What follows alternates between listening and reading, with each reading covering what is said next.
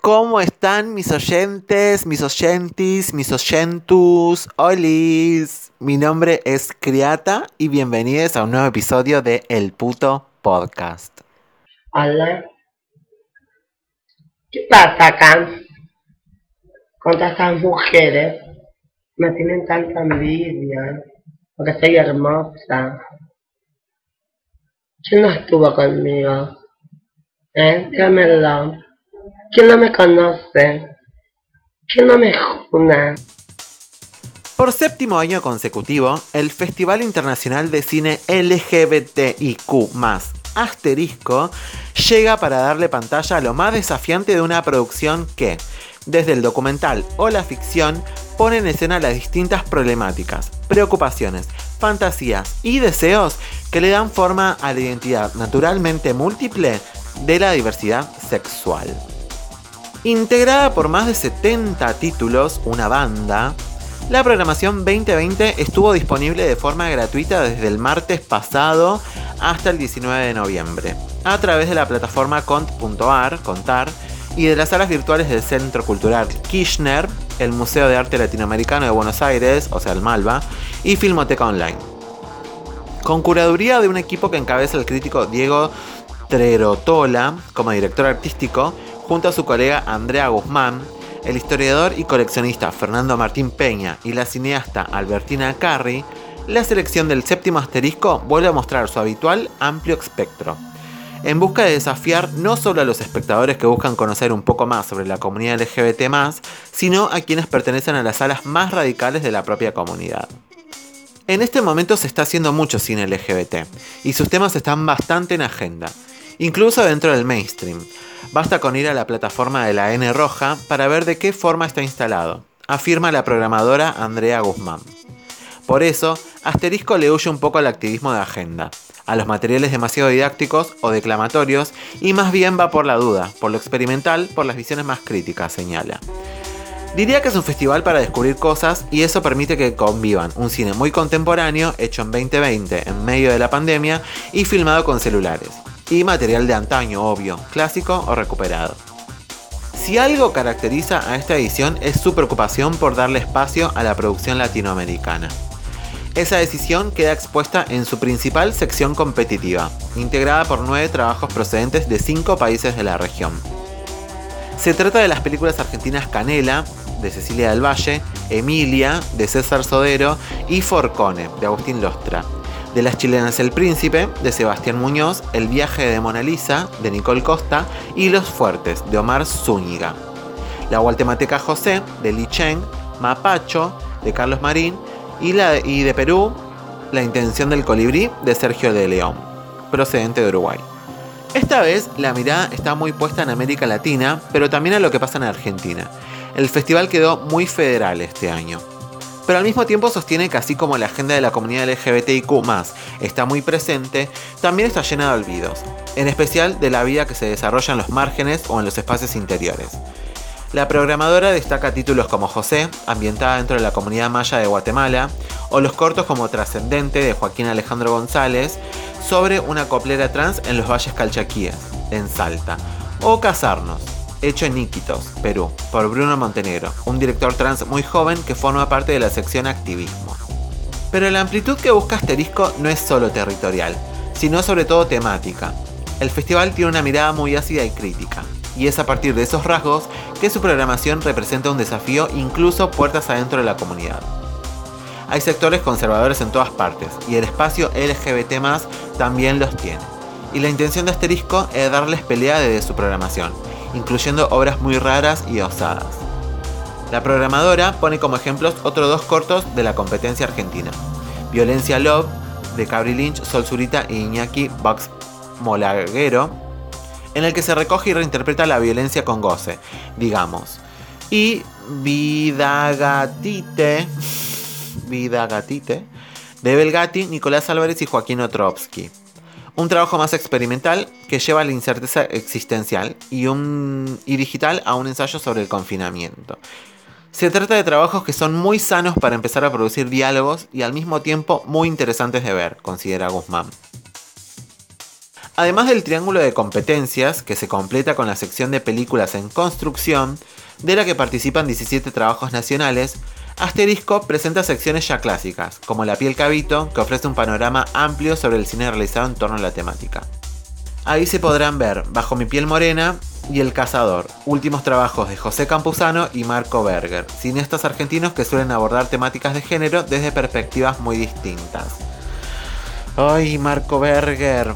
Tengo un video en YouTube que habla sobre Marco Berger. Si quieren ir a verlo, les voy a dejar el link en la cajita de descripción.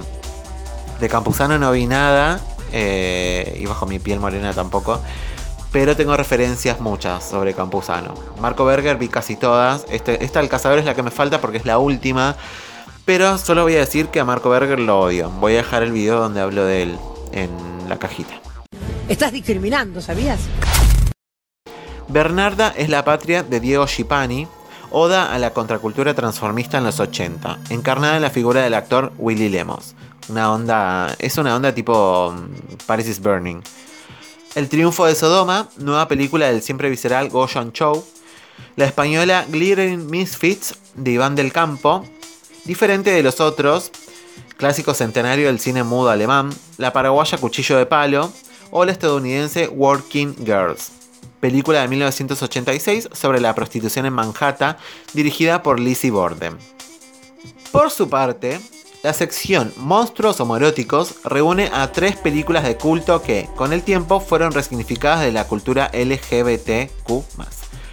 La italiana Una historia perversa, la, británica Dr. Jekyll and Sister Hyde, que es una relectura del clásico de Robert Stevenson y la francesa Fascination del 79, una historia de vampiros no exenta de políticas.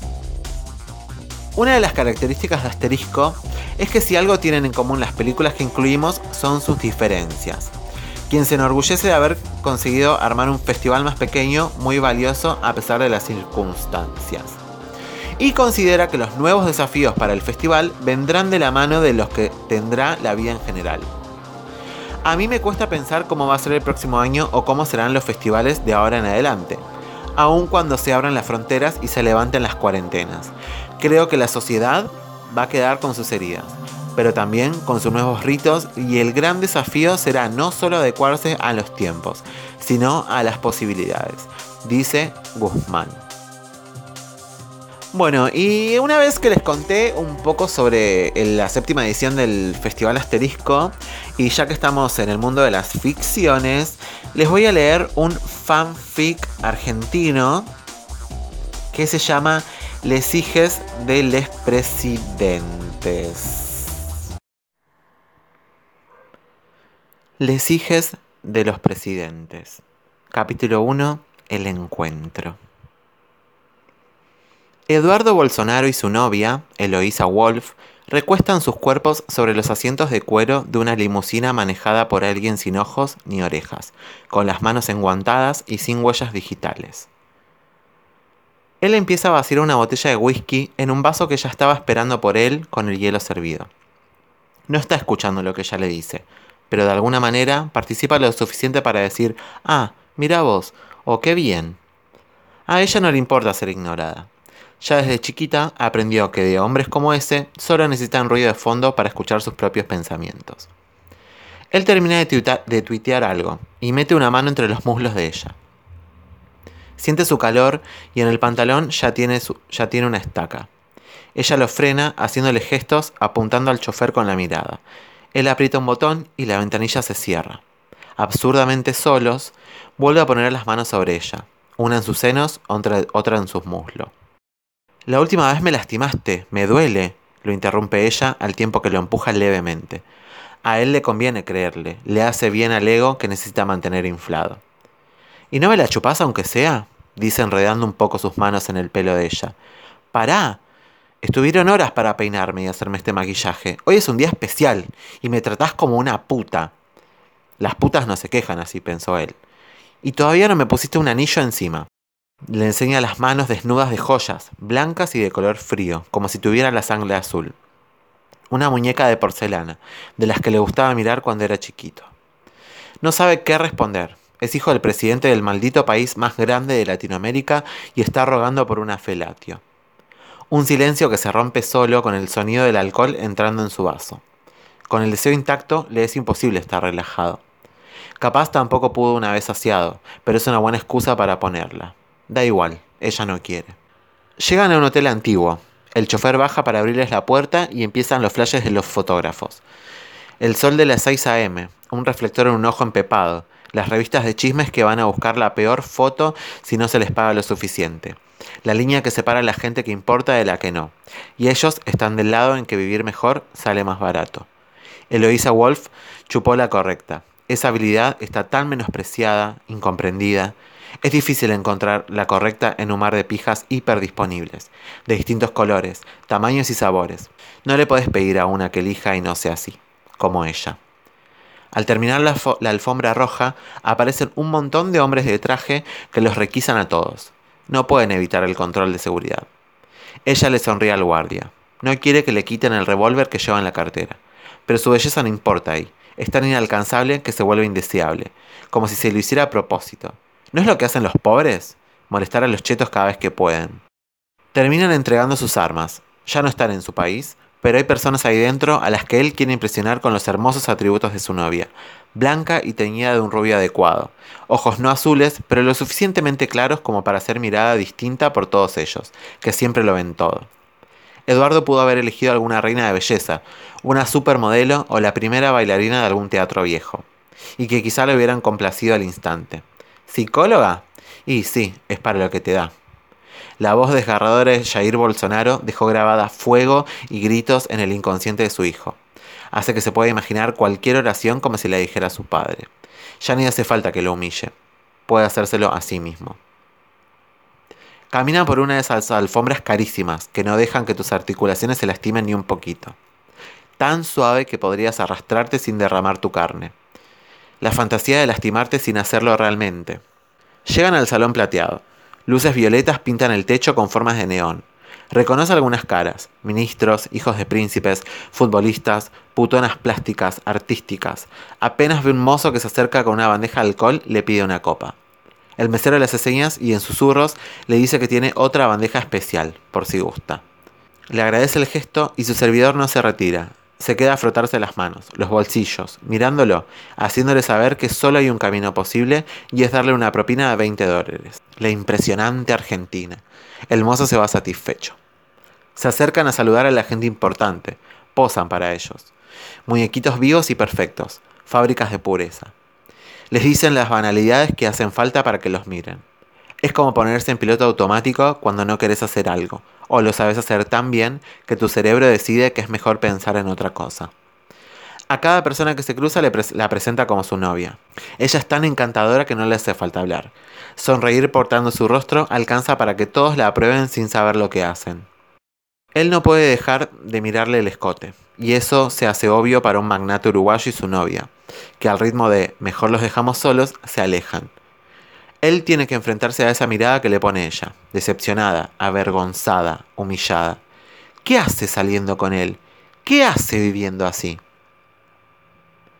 El mozo se acerca a rescatarlo, ofreciendo más alcohol, y Eduardo le pide su delicatessen. El mesero le hace señas hacia donde tiene que ir. Él se separa de Eloísa y le pide, mirando sus insolentes ojos, que espere por él. Lejos de las luces, por un pasillo, hay una mesa con distintos tipos de azúcares, de las que se sirve a gusto. La maravillosa Argentina. Cuando vuelve al salón, no ve a Eloísa por ningún lado. No se quedó a esperarlo. Está solo. A toda prisa se le acerca un jovencito, Estanislao Fernández, el hijo del presidente de Argentina, con la expresión furiosa. Eduardo sabe que no va a gustarle nada que salga de esos labios carnosos y rosados. ¿Qué pretendías con ese tuit?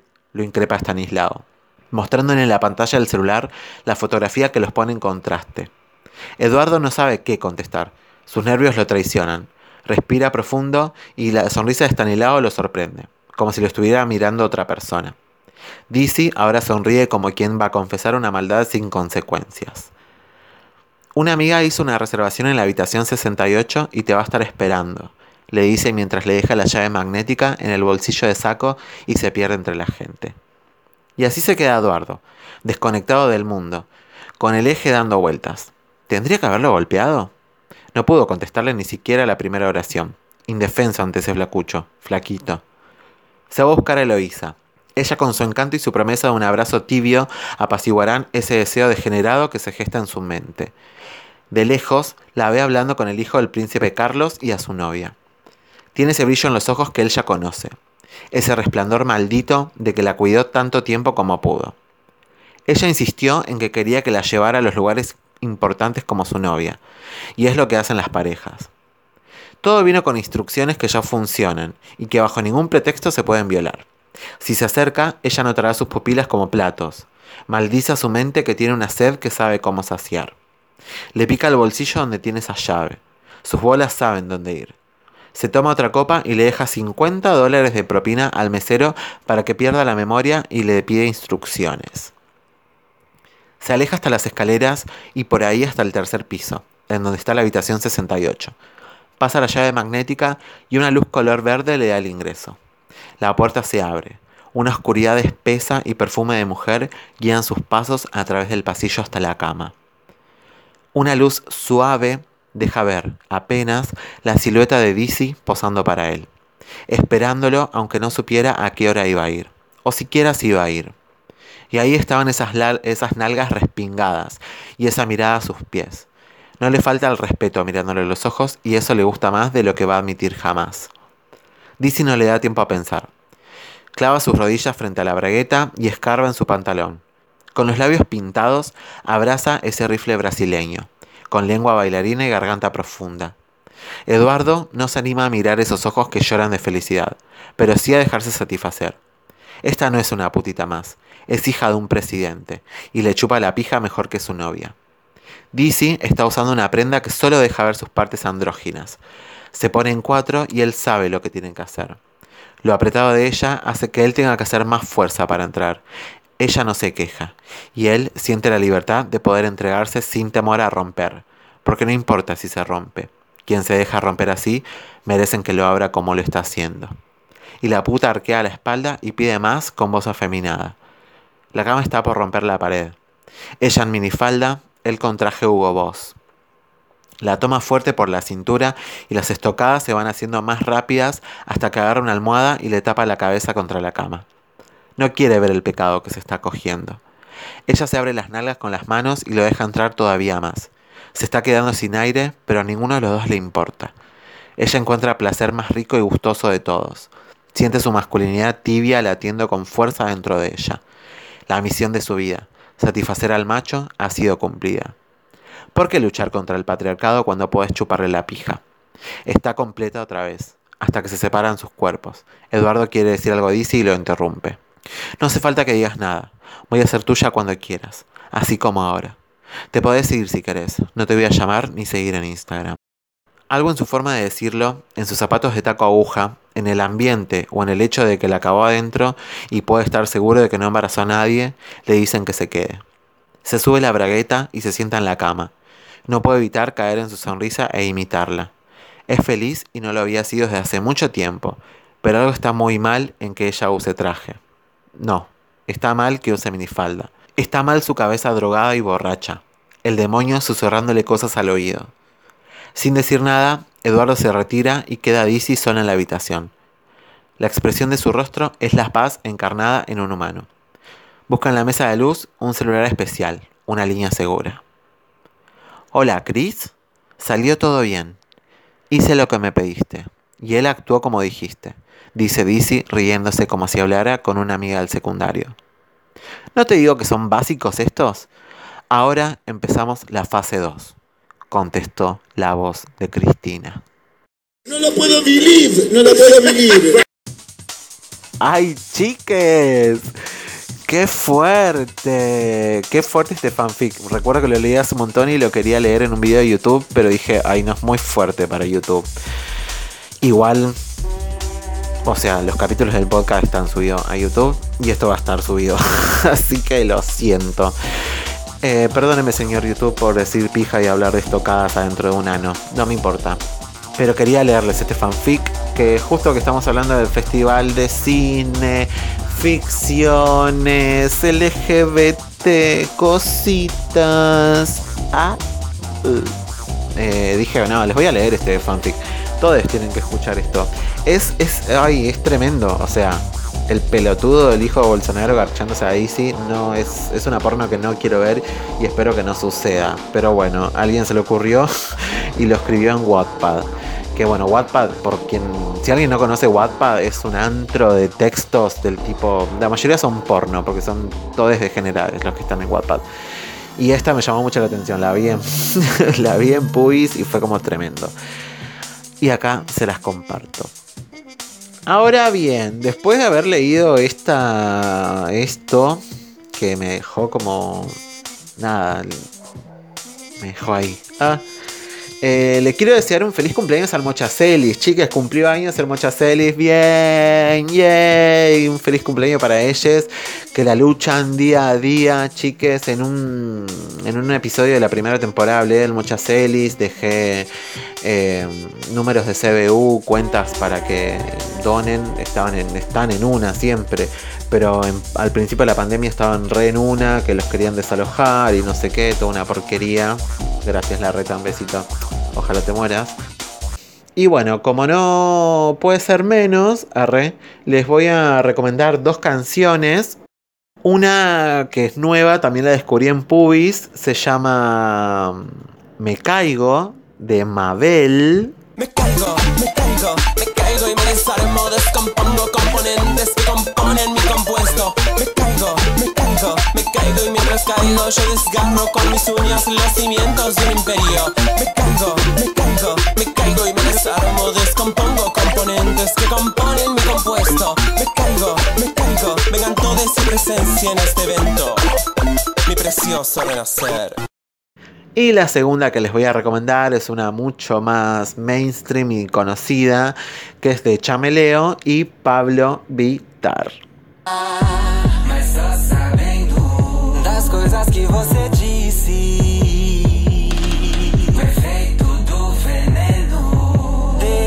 Cicatrizes.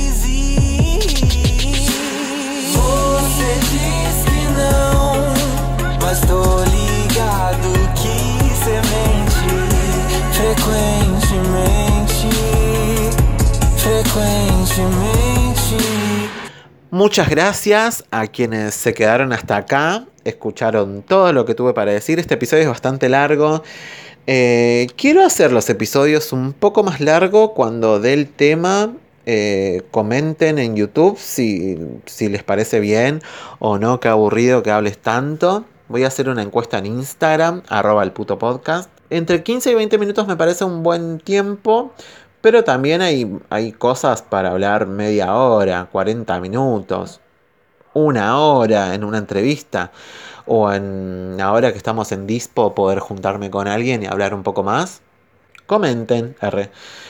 Así que después de toda esta información de la jerga homosexual en Argentina y en otros países, este fanfic tan flashero entre Dizzy y Eduardo Bolsonaro y las dos canciones que les recomiendo, les dejo un abrazo gigante a la distancia todavía. Cuídense, ámense, luchen, no dejen de luchar, sal- no sé, sigamos haciendo activismo online por internet, se vienen cosas copadas. Eh, ya hay dos capítulos planeados. De esos dos, uno ya está grabado. Así que chicas, esto va a pleno.